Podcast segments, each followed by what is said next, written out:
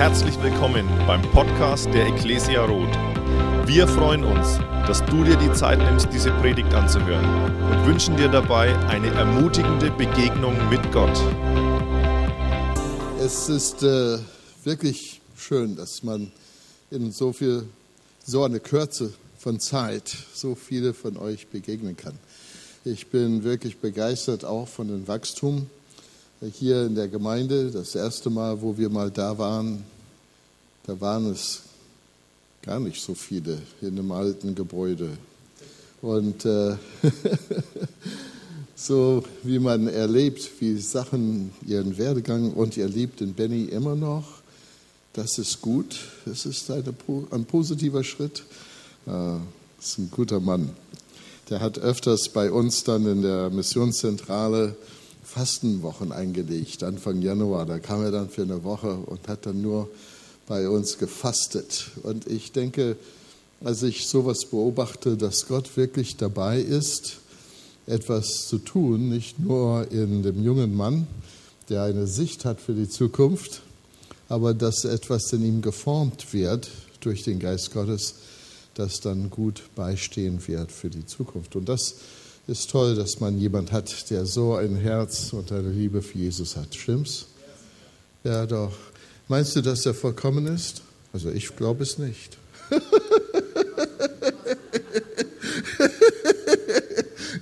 Sorry, Betty.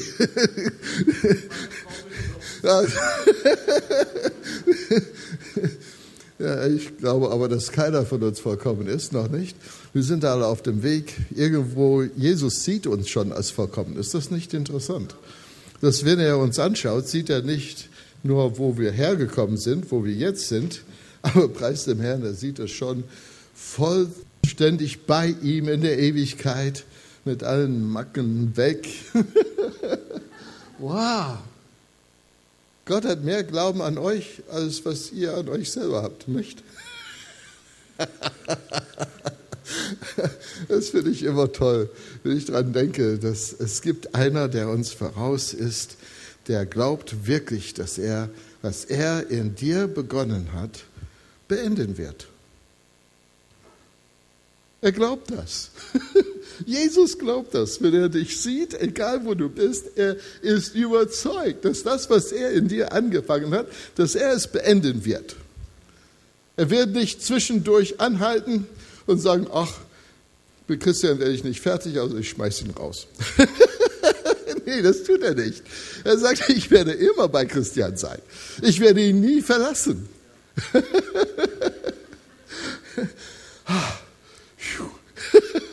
erledigen wir was, Christian, das ist toll. Und das heißt nicht, dass wir vollkommen sein müssen, das heißt, wir müssen denen nachfolgen. Jetzt, das ist genau das, was ich heute Abend mit euch ein bisschen teilen möchte. Ich habe persönlich, denke ich, dass eine der wichtigsten Tugenden, das es im Christentum gibt, ist Mut. oh, ich dachte, das wäre was anderes. Nee, ich bin überzeugt, persönlich, das ist meine persönliche Überzeugung, dass es in vielen Christen, in vielen Gemeinden, in vielen Werken, in vielen Lebensgänge, was es wirklich mangelt. Äh, da gibt es richtig einen Mangel und das ist dann Mut. Und deshalb wollte ich dann heute Abend die Gelegenheit nehmen, eine von meinen Lieblingscharakteren aus dem Alten Testament zu nehmen und ein paar Verse mit euch mal durchzugehen, denn ich finde es hochinteressant. Im Anfang von Josua, Josua Kapitel 1 in den ersten neun Versen sagt Gott zu Josua, sei stark und mutig dreimal. Und am Schluss von der Kapitel, da sagt das Volk zum Josua, wir tun alles, was du sagst, Das ist gut, nicht? Also du kannst uns richtig führen. Sei nur stark und mutig. Der hat nicht gesagt, sei voll Liebe. Er hat nicht gesagt, du musst dann einfach äh, alles richtig machen. Die haben gesagt, nein, das, was du tust, du musst jetzt so sein wie Mose für uns. Sei stark und mutig und wir tun alles, was du sagst. Jetzt, wie oft muss Gott etwas sagen, bis es wichtig ist? Was denkst du? Fünfmal, sechsmal, sieben, zehn, zehn. Wer bietet mehr? Wie oft muss Gott etwas sagen? Einmal. Wenn er es einmal sagt, dann wird es in Ewigkeit nicht veränderbar sein. nicht ein kleines Zeichen von dem, was Gott sagt, wird sich verändern für immer. Er braucht es nur einmal zu sagen. Und wenn Gott es sagt, weil er Gott ist, ist das, was er sagt, wichtig. Wenn er es aber dreimal sagt, dann ist es Zeit, dass wir wach werden und sagen, ähm, was willst du uns hier eigentlich sagen, oder? Und wenn das Volk dann nochmal sagt, boah, das war interessant, dass Gott das zu dir gesagt hat, wir wollen es auch wiederholen, dann kommt es viermal in einem Kapitel in Gottes Wort vor. Und das hat dann was zu bedeuten. Meine, das meine persönliche Meinung dazu. Vielleicht hat einer eine andere Meinung. Sie dürfen auch falsch liegen. Das war ein Witz. Vielleicht ein amerikanischer Witz, den keiner verstanden hat, aber es sollte ein Witz sein.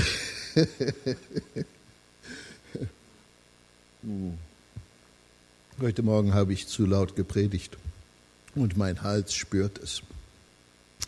Erste, das erste, das Buch Josua und das erste Kapitel. Und es geschah nach dem Tod Mose, des Knechtes des Herrn, da sprach der Herr zu Josua, dem Sohn Nuns, dem Diener Moses, mein Knecht Mose ist gestorben, so mache dich nun auf, ziehe über den Jordan dort, du und dieses ganze Volk in das Land, das ich ihnen gebe, den Kindern Israels. Jeden Ort, auf dem deine Fußsohlen treten, habe ich euch gegeben, wie ich es Mose verheißen habe. Von der Wüste und dem Libanon, dort bis zum großen Strom Euphrat, das ganze Land der Hethiter und bis zu dem großen Meer, wo die Sonne untergeht, soll euer Gebiet reichen. Niemand soll vor dir bestehen dein Leben lang. Niemand. Wie ich mit Mose gewesen bin, so will ich auch mit dir sein. Ich will dich nicht aufgeben und dich nicht verlassen. Das hört sich so an wie, wie Matthäus 28, Verse 18 bis 20, wo Jesus das auch sagte, nicht? Ich werde immer bei euch sein. Sei stark, Vers 6, sei stark und mutig. Denn du sollst diesem Volk das Land, als Erbe austeilen, von dem ich ihren Vätern geschworen habe, dass ich es ihnen gebe. Sei du nur stark und sehr mutig und achte darauf, dass du nach dem ganzen Gesetz handelst, das dir mein Knecht Mose befohlen hat. Weiche nicht davon ab, weder zur rechten noch zur linken, damit du weise handelst. Überall, wo du hingehst. Lass dieses Buch des Gesetzes nicht von deinem Mund weichen, sondern forsche darin Tag und Nacht, damit du darauf achtest, alles zu befolgen, was darin geschrieben steht. Denn dann wirst du gelingen haben auf deinen Wegen und dann wirst du weise handeln. Habe ich dir nicht geboten, dass du stark und mutig sein solltest? Sei unerschrocken und sei nicht verzagt, denn der Herr, dein Gott, ist mit dir überall, wo du hingehst. Amen. Herr, lass dieses Wort in unseren Herzen richtig aufgehen heute Abend und uns Leben schenken und dass wir stark und mutig werden als Ergebnis von dem, was dein Wort uns hier sagen möchte. In Jesu Namen. Amen. Josua war wahrscheinlich der älteste von allen, von dem Volk, die er jetzt leiten müsste. Ihr wisst, das Volk sollte reingehen in das verheißene Land und sie haben es nicht getan. Und sie müssten dann 40 Jahre lang Strafe leben in der Wüste, bis das ganze Volk, das dem Herrn ungehorsam war, abgestorben ist. Und jetzt, wo sie alle weg waren und nur die Kinder übrig bleiben, hier haben wir ein junges Volk. Und das junge Volk soll jetzt das Land einnehmen, das Gott für sie vorbereitet hat, das er schon angefangen mit Abraham schon äh, vorausgesagt hat, das werde ich euch geben. Der hat nicht gesagt, dass ihr es erobern müsst, ich werde es euch schenken. Das ist ein Geschenk. Jetzt, in dem Augenblick, wo das mit dem Unglauben weg ist, kommen jetzt dieses, kommt jetzt dieses Volk und Mose der große Leiter, der große Taten getan hat, der Gott kannte, der mit Gott Angesicht zu Angesicht gesprochen hat, der eine Vollmacht hatte und jeder musste erkennen, das ist der Mann, den Gott wirklich mächtig gesetzt hat in unsere Mitte. Er ist gestorben. Der große Leiter ist jetzt weg, es ist eine Generationswechsel und alles ist neu. Und wer soll uns jetzt leiten? Es ist keiner unter uns, der so ist wie Mose. Und die Frage nach der Zukunft und nach irgendeinem Wechsel in dem Augenblick, wo irgendetwas passiert, ist, wird es so weitergehen oder nicht? Denn nicht nur ist Mose gestorben, sondern die ganze Wege Gottes, die er mit Mose getan hat, sind auch mit ihm gestorben.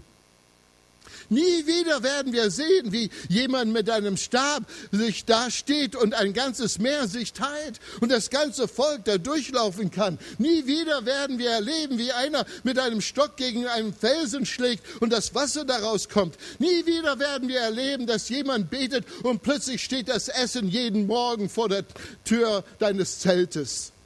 Nie wieder werden wir sehen, wie die Plagen ein ganzes Land erobern werden, damit Gott sich groß zeigt. Es wird alles anders. Die Dinge, die Mose getan hat, Moses getan und das war's. Und er ist tot. Das heißt, in dem Augenblick, wo jetzt etwas Neues entstehen soll, muss etwas Neues auch kommen, weil die Methoden von Mose nicht mehr gültig sind. Und dann stehst du plötzlich da und er sagt zu dir, Gott spricht zu dir, Mose ist tot. Das ist vorbei. Die Zeiten sind weg. Jetzt kommt was Neues und jetzt stehst du da und du sagst, aber was?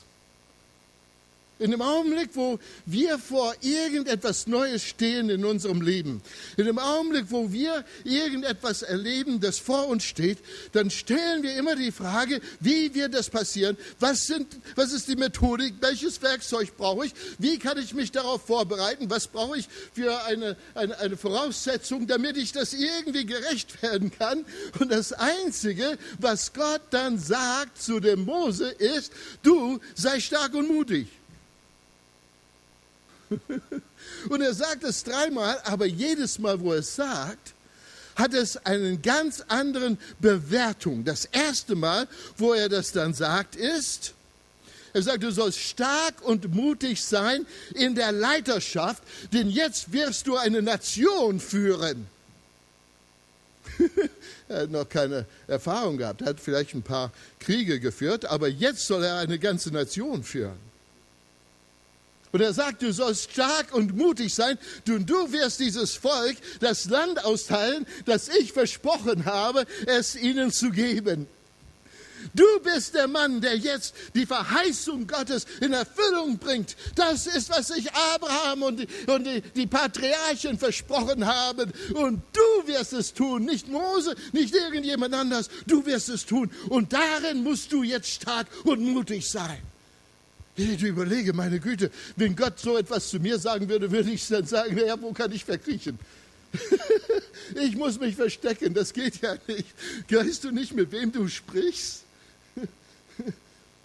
Und anstattdessen, der, der, der, der sitzt da und hört zu. Und dann das zweite Mal ist, das sagt er, du musst stark und mutig sein, alles zu tun, was in dem Wort steht. Denn dann wirst du Erfolg haben und du wirst die Weisheit haben und die richtigen Entscheidungen treffen. Und das dritte Mal kommt er und er sagt, du sollst stark und mutig sein, damit du keine Furcht und keine Angst hast vor dem, was ich dir zeige. Weißt du, was fehlt?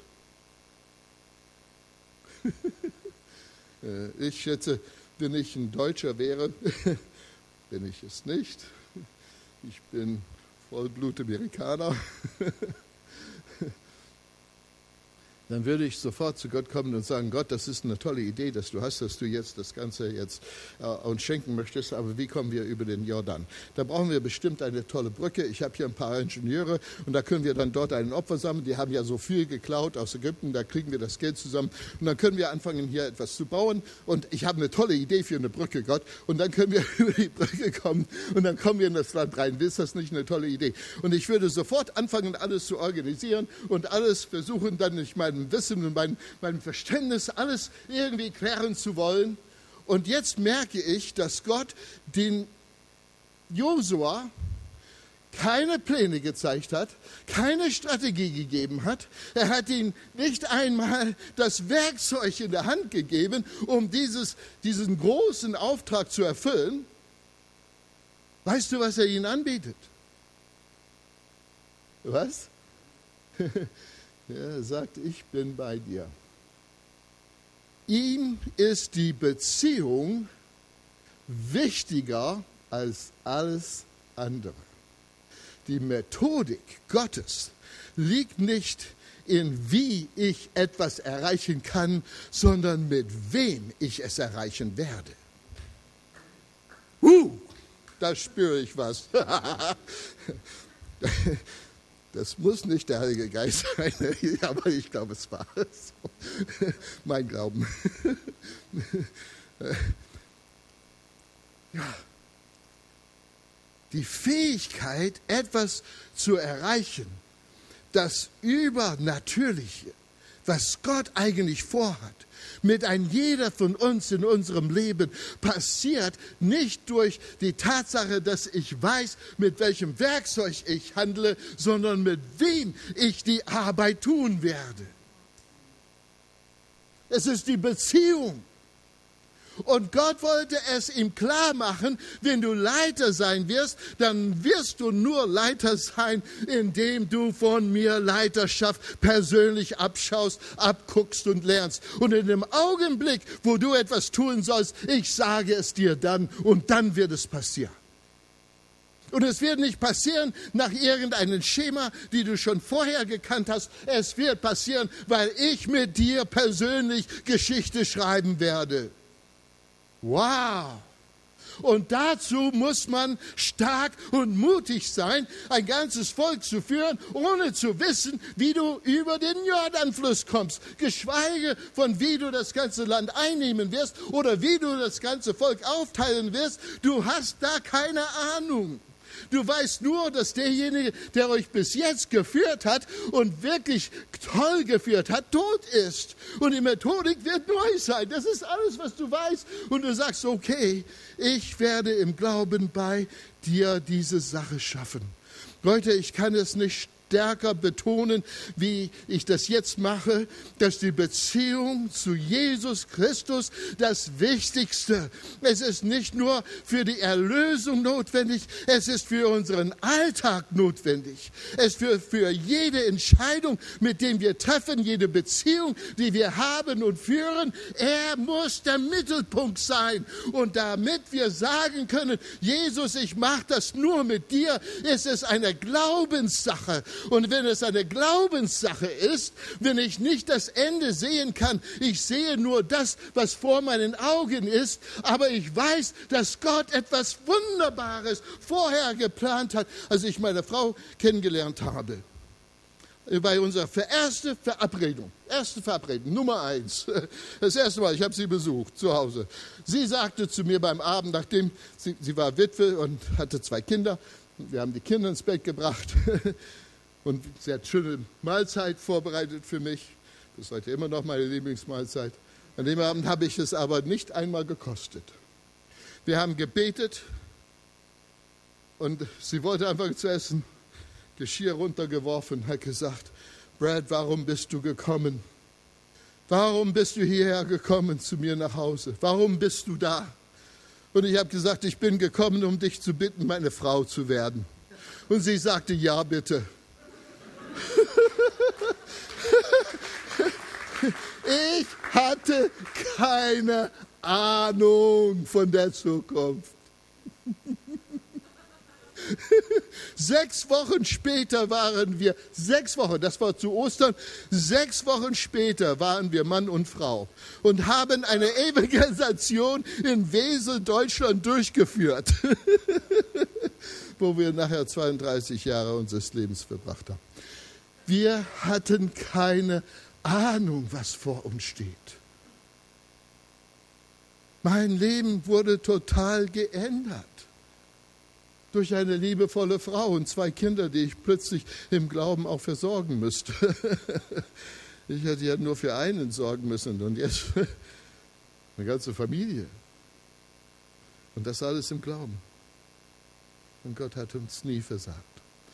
Ich schaue zurück und sage nicht nur, das war vielleicht nach meiner Bekehrung die beste Entscheidung meines Lebens, aber ich wusste, in dem Augenblick, wo wir das gemacht haben, keine Ahnung, was alles auf mich und auf uns zukommen würde. Ich musste mutig sein, um zu sagen, wir machen das und wir schaffen das und wir tun es zusammen. Das war jetzt vor 40 Jahren. Und wir sind immer noch zusammen. Und wir lieben einander. Das ist stark und mutig, glaub mir. Stark und mutig. Haben wir was gelernt unterwegs? Auf jeden Fall. Ist die Liebe reifer geworden? Auf jeden Fall. Ist die Beziehung tiefer geworden? Absolut. Amen. Ist es notwendig gewesen? Ich tue nichts ohne meine Frau jetzt. Also ich, ich kann es mir gar nicht vorstellen, irgendeine Entscheidung zu treffen, ohne dass wir es zusammen einig sind in der Entscheidung. Am Anfang war das natürlich ein bisschen anders. da wollte jeder seinen eigenen Weg ziehen, aber wir müssen was Neues lernen. Es war mutig. Wenn wir etwas Neues angehen, dann müssen wir das mit Mut angehen. Das Zweite ist, in diesem Augenblick, da kam Gott und sagte, du sollst mein Wort Tag und Nacht darin lesen, sinnen, nachdenken. Insbesondere hat er gesagt, mein Gesetz. Warum? Wir denken, Gesetze sind nicht nur da, um uns zu zerstören. Der Grund, warum da steht 50 generell in der Straße ist, weil die Regierung mich richtig mal Geld aus der Tasche nehmen möchte, um etwas in der Stadt zu finanzieren. Das ist der Grund, warum es 50 Kilometer gibt, oder?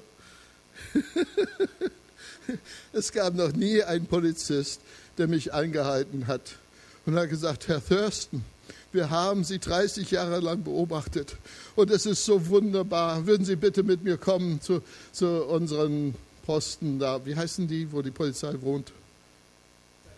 Zur Polizeistation. Ich, ich, ich, komme mit ihm zittern in die Polizeistation und sage, Herr Thurston, wir haben Sie jetzt 30 Jahre lang beobachtet und Sie sind nie über 50 gefahren in der Stadt und jetzt möchten wir Sie belohnen. Wir geben Sie jetzt eine Auszeichnung und hier ist eine Million Euro, weil Sie wirklich wird niemand belohnt, weil er das Gesetz gehalten hat, oder? Wir werden nur bestraft, wenn wir das Gesetz nicht einhalten. Stimmt's? Es wird niemand belohnt, weil er das Gesetz eingehalten hat. Und ich denke, ich soll jetzt ständig in diesem Gesetz sinnen, Tag und Nacht. Warum? Das verstehe ich nicht. Das Gesetz ist nur da, um, um mich irgendwo niederzudrücken und mir die Freiheit zu nehmen. Und deshalb sind die Gesetze da, oder? Und ich sage, es ist oder. Denn Gott hat nicht Gesetz gegeben, um uns zerstören und uns Freiheit zu berauben. Er setzt Gesetz. Ist interessant, lies es mal. Da steht immer ein Gesetz. Hier ist ein Gesetz. Tu das nicht. Lüge den, deinen Brüder nicht an. Und die Antwort darauf ist, denn ich bin der Herr, dein Gott. Der Begründung, warum du nicht lügen sollst oder nicht Ehe brechen sollst, ist, weil ich der Herr, dein Gott bin. So lange habe ich darüber nachgesinnt. Ich habe gesagt, wie, was bedeutet das denn? Es bedeutet, dass Gott nicht lügt. Gott betrügt uns nicht. Niemals. Es ist nicht in seinem Wesen. Und das Gesetz lehrt uns den Wesen und die Wege Gottes. Es ist nicht ein Gesetz, um uns zu zerstören. Es ist ein Gesetz, dass wir die Freiheit erkennen können, wer Gott ist, wie Gott denkt, wie Gott handelt. Und wir lesen es alles in seinem Gesetz. Er sagt, ich tue das nicht, weil ich Gott bin. Und wenn ihr so sein werdet wie ich und wenn ihr so werden möchtet wie ich, dann tu das nicht.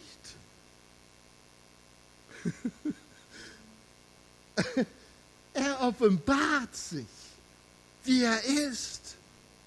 Und er sagt, wenn du so werden möchtest, wie ich bin, nimmst du Zeit, wo du mutig sein musst und stark sein musst in das Einhalten von meinem Gesetz.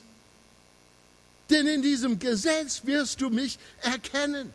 Da gibt es eine Offenbarung, wer ich bin und die Beziehung, die notwendig ist, damit du Leiterschaft ausüben kannst, wird jetzt bei dir ersichtlich, weil du in dem Wort bist. Das Wort Gottes bringt Leben. Und in dem Augenblick, wo ich anfange, in dem Wort Gottes zu forschen und darin etwas zu, zu lesen, merke ich, dass der Geist Gottes anfängt, mein Herz zu ergreifen. Und wenn es etwas offenbart, das ich nicht bin, dann verändert er mein Leben. Und das ist kräftig und mächtig. Aber wenn ich das tun will, dann muss ich entschlossen sein, stark und mächtig zu sein. Die dritte Sache ist, wenn ich das umsetzen will, gibt es immer Leute, die dagegen sind. Die sind gegen irgendjemand, der mutig sein will in der Integrität, weil die Welt nicht integer ist.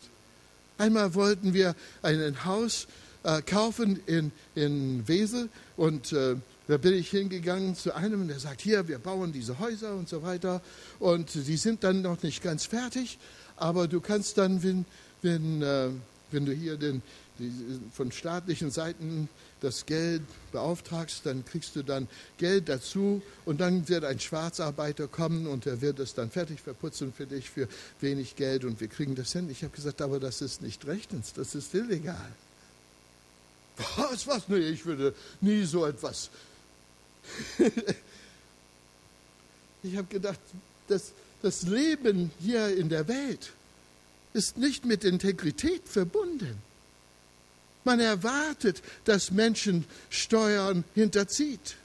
Man erwartet, dass Menschen lügen. Man erwartet, dass die Wahrheit vertuscht wird. Man erwartet, dass Geheimnisse da sind. Man geht davon aus, dass Menschen wirklich nicht integer sind. Stimmt's?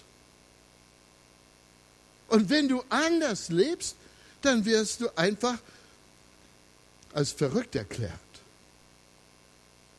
Meine Tochter Rebecca, nee, ich fange an mit Hannah, meine Tochter Hannah, hatte, als wir ein Sabbatjahr in Amerika hatten, mit 16 äh, ihren Führerschein gemacht. Kam zurück nach Deutschland und ist einfach mit 17, dann mit, ich weiß, das ist nicht fair, aber mit 17 ist sie dann mit einem amerikanischen Führerschein, das hat ihr 25 Dollar gekostet. Ich habe ihr das, das beigebracht, das Fahren, aber weil Deutschland mit Alabama ein Abkommen hat, konnte sie für 50 Mark, 50 D-Mark, das sind so 25 Euro, konnte sie ihren amerikanischen Führerschein eintauschen gegen einen deutschen, das lebenslänglich hält. Und, und der amerikanische Führerschein war nur vier Jahre gültig. Und alle ihre Kameraden haben gesagt, Hanna, kannst du jetzt Auto fahren? Und wir wollen dann irgendwo zu einer Party hingehen. Und sie hat nichts getrunken und deshalb konnte sie immer der Fahrer sein. Und sie, die, die waren alle eifersüchtig auf sie, weil sie mit 17 schon einen deutschen Führerschein hatte. Legal. Die Rebecca war 15 und sie dürfte dann auch Führerschein machen, aber dürfte nur einen vorläufigen Führerschein haben. Sie müsste 16 sein, um den Führerschein zu machen. Und sie hatte ihren Geburtstag im Oktober und wir waren schon im September zurück, dass sie zur Schule konnte. Und deshalb konnte sie den aktuellen Führerschein erst machen, als wir zu Weihnachten wieder in Amerika waren aber wir waren nur zwei Wochen in Amerika. Sie hat dann den Führerschein für 25 Dollar auch erworben. Es war kein Problem. Sie kam dann zurück nach Deutschland, ging rein zu den Beamten und sagte, hier ist mein Alabama-Führerschein, darf ich bitte einen deutschen Führerschein haben, wie meine Schwester. Und dann sagte er, wie lange waren Sie in der USA? Sie sagte, wir waren zwei Wochen da über die äh, Weihnachtsferien. Sie, dann sagte er, ja, ich kann das nicht tun, weil Sie müssen ja sechs Monate lang in Amerika wohnen, bevor ich das tun kann. Sie sagte, aber ich war ja elf Monate da, müsste aber zur Schule wieder zurück, konnte nicht dort die Sache beenden. Und dann war ich dann über die Ferienzeit wieder da und habe das dann fertig gemacht. Ach, sagte er, wissen Sie was, gehen Sie dann einfach raus, klopfen Sie nochmal an meine Tür, kommen Sie wieder rein, erzählen Sie mir das gar nicht.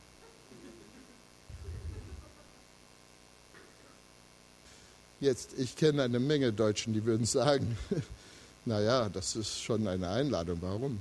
Ist kein Problem. Die Rebecca hat ihn angeschaut und hat gesagt, das kann ich nicht tun, weil es nicht ehrlich und aufrichtig ist und ich werde weder Staat noch Menschen betrügen.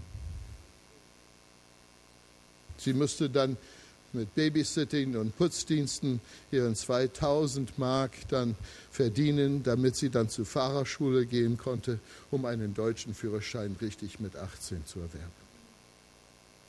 Aber sie hat ein reines Gewissen. Sie lernt nicht mit den Charaktereigenschaften Gottes leichtsinnig umzugehen. Und das braucht Mut.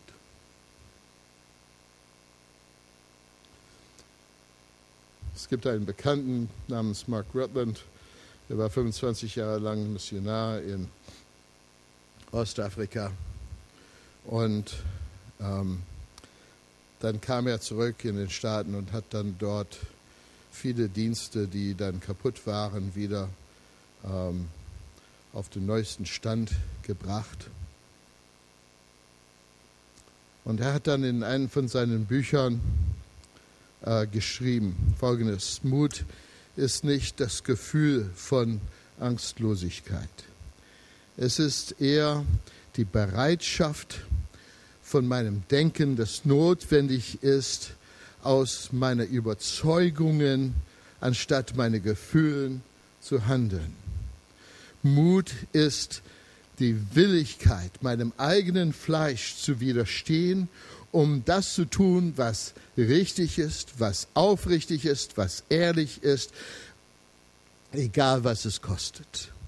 Mut ist das größte und das erste Element vom Charakter. Nur damit ich weiß, was richtig und ehrlich und wahr ist, ist nicht genug. Man braucht Mut, um danach zu handeln, um Tugenden durchzusetzen. Diesen, diesen, diesen Sätzen haben mich richtig geprägt, dass Mut nicht eine Sache ist, dass ich mich zusammenraffe, wenn ich in den Krieg ziehe. Gott hat nicht einmal zu ihm gesagt, etwas wegen Krieg. Er sprach zu ihm über Leiterschaft, Mut zu Leiterschaft, Mut zu Charakter und Mut, um keinen Angst zu haben, wenn man vorwärts zieht mit diesem Mut. Ist das nicht interessant? Alles bezieht sich auf die Beziehung mit Gott. Alles bezieht sich auf die Beziehung zu Gott.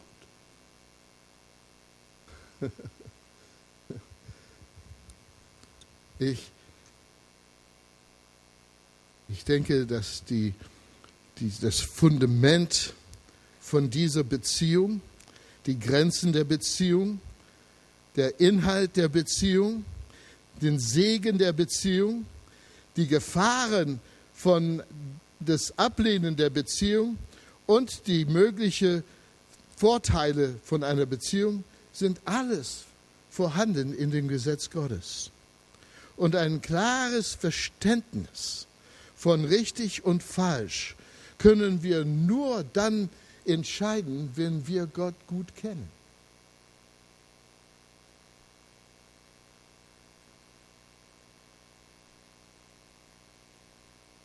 Wir sind gerufen worden, ein Leben zu führen, das nach Gottes Charakter und Gottes Wege eingesetzt ist und nicht gegen Gott. Wir bekommen die Offenbarung, wer er ist, aus seinem Wort. Und diese Beziehung wird leben, wenn wir seinem Wort gehorchen in seinem Wort wird das Licht auf unserem Weg sichtbar, die Führung, die Lenkung in unserem Leben. Es wird ein Licht sein für unseren Füßen, unseren Charakterentwicklung, wie es der Psalmist in 119 auch sagt. Josua war bereit, auf diese auf diesem Weg zu gehen.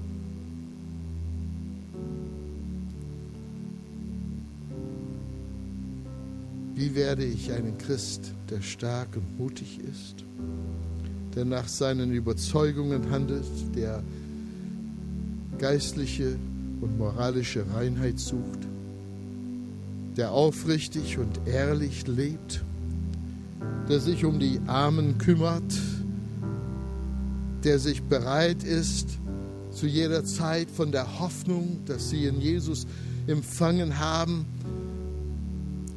weiterzugeben zu allen Zeiten. Es ist durch Mut und Stärke, die wir von Gott bekommen. Es ist wirklich wichtig, dass die Welt das erkennt. Aber sie werden wahre Jüngerschaft nicht erkennen, wenn bei uns Mut fehlt. Mut, Gott zu folgen. Mut, im Glauben zu handeln. Mut, die Beziehung mit Jesus täglich aufzufrischen und nachzujagen. Eine Entscheidung zu Mut ist etwas, das wir treffen können. Denn Gott wird darauf eingehen. In dem Augenblick, wo wir Entscheidungen treffen und erwarten, dass einfach uns alles hingestellt wird, wenn, wenn Josua was Falsches getan hat, vergessen Gott zu fragen? Hat er Niederlagen erlebt? Hat er Gott gefragt? Dann hat er Siege erlebt, eins nach dem anderen, auf wunderbare Art und Weise. Unglaubliche Dinge, die nachher noch nie wieder geschehen sind, die nur bei ihm passiert worden sind. Und so wird es auch bei uns sein. Wenn wir anfangen mit Mut im Glauben zu leben, dann werden wir Sachen erleben, dann werden wir Geschichte schreiben, aber es wird eine Geschichte, dass Gott mit jedem Einzelnen schreiben wird. Es wird deine Geschichte mit Gott sein. Es wird deine Geschichte, dass Gott mit dir macht und du wirst es erzählen können deinen Enkelkindern, so wie ich es auch tue weil es ihnen stark macht, wenn sie Vorbilder haben, die es erlebt haben. Und wir sind am Anfang von so einem Glaubensleben. Gott will aus uns etwas schaffen, wo die Welt verändert wird, unsere Welt, die wir berühren, verändert wird. Das braucht Mut. Das braucht Mut zu sagen, Jesus, ich will so eine Beziehung haben, dass aus dieser Beziehung diese Welt verändert wird durch mich.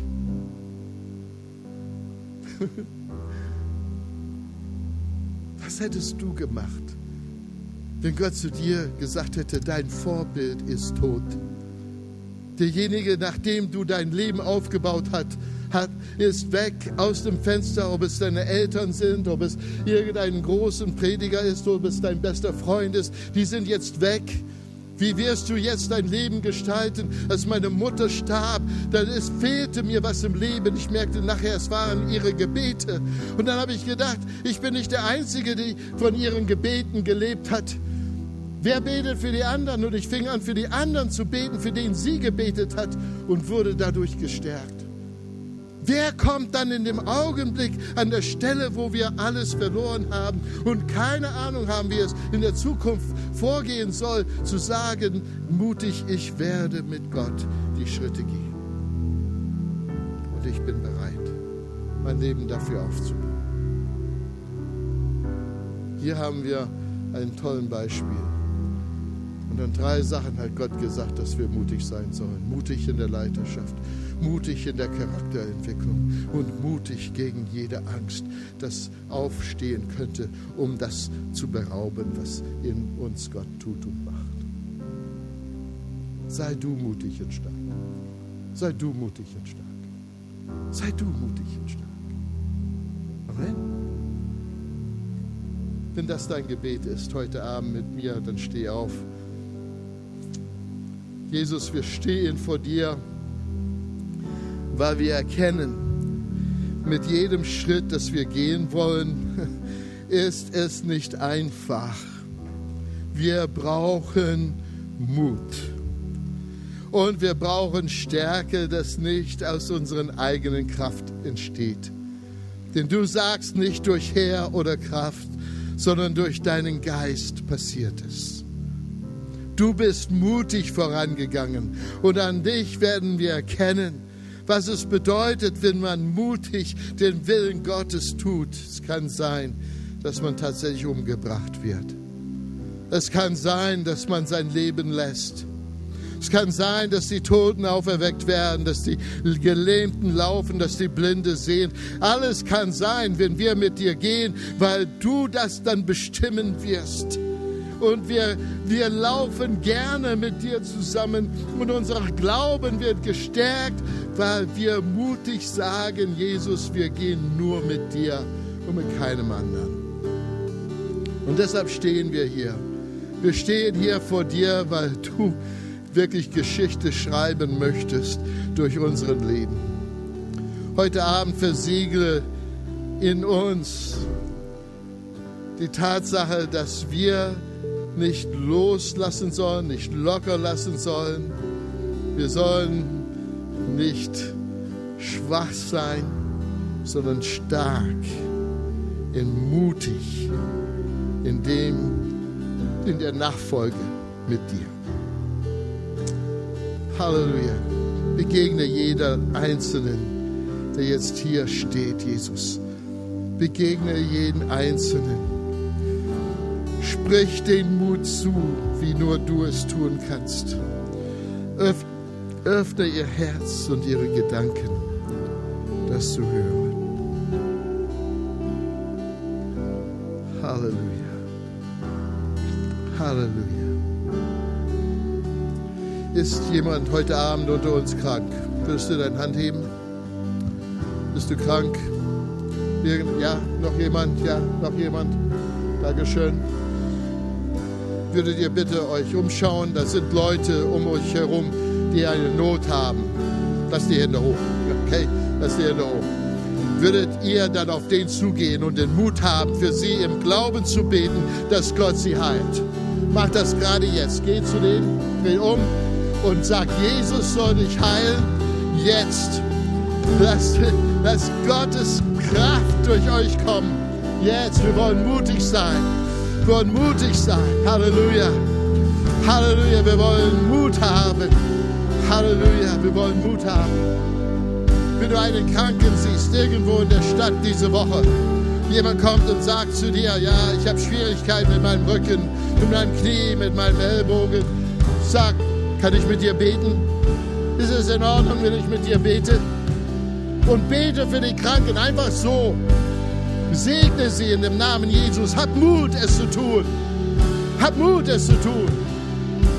Hab Mut, jemandem von Jesus zu erzählen und was er in deinem Leben getan hat. Hab Mut dazu. Fass es auf und tu es. Amen. Halleluja. Jesus, wir danken dir, dass wir nicht nur Hörer des Wortes sein wollen, sondern auch Tuer. Wir wollen das tun, was du zu uns sagst. Und wir wollen mutig sein, mutig sein als, als Nachfolger Jesu. Halleluja, Halleluja. Wenn jemand Jesus nicht kennt oder tiefer kennenlernen möchte, dann haben wir Gelegenheit, heute Abend das zu tun, nicht wahr? Da gibt es eine Gebetsecke da hinten. Wir werden gerne Zeit mit euch verbringen, mit euch das durchbeten, was dein Herz bewegt.